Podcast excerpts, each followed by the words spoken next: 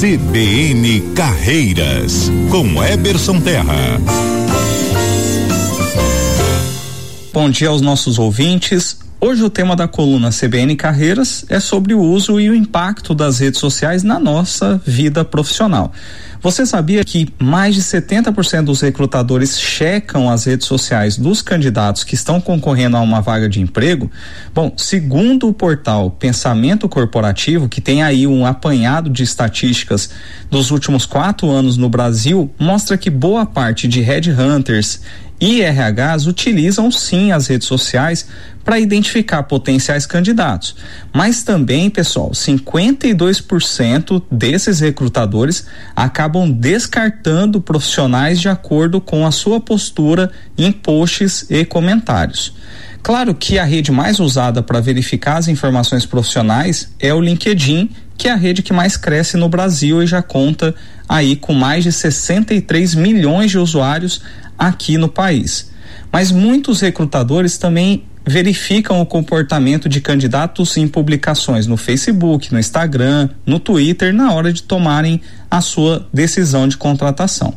Então, pessoal, muito cuidado com o seu posicionamento nas redes sociais, principalmente quem está em busca de um novo desafio.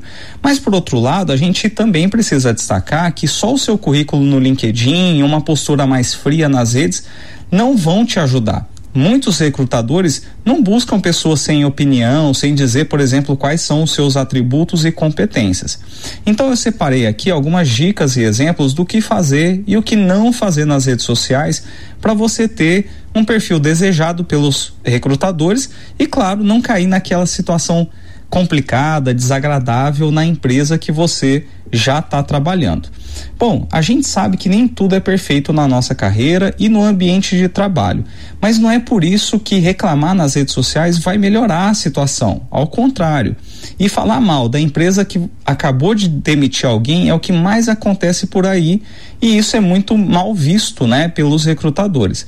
Se você falar mal da empresa que acabou de sair, pode muito bem um dia falar mal da empresa que vai te contratar agora, né? Então, o foco é sempre ter pautas positivas, demonstrando projetos e resultados que você ajudou a trazer para a empresa, colocando e demonstrando suas habilidades e o que você aprendeu naquela empresa. Sempre que possível, coloque números, como percentual de meta batida, número de clientes atendidos, a quantidade de cursos e certificados que você tirou e etc. Desde, claro, é, isso não seja nada confidencial, né? Hoje a gente fica por aqui desejando uma ótima semana para todos que estão aí na busca por um novo emprego ou que precisa se destacar no mercado de trabalho. Até a próxima.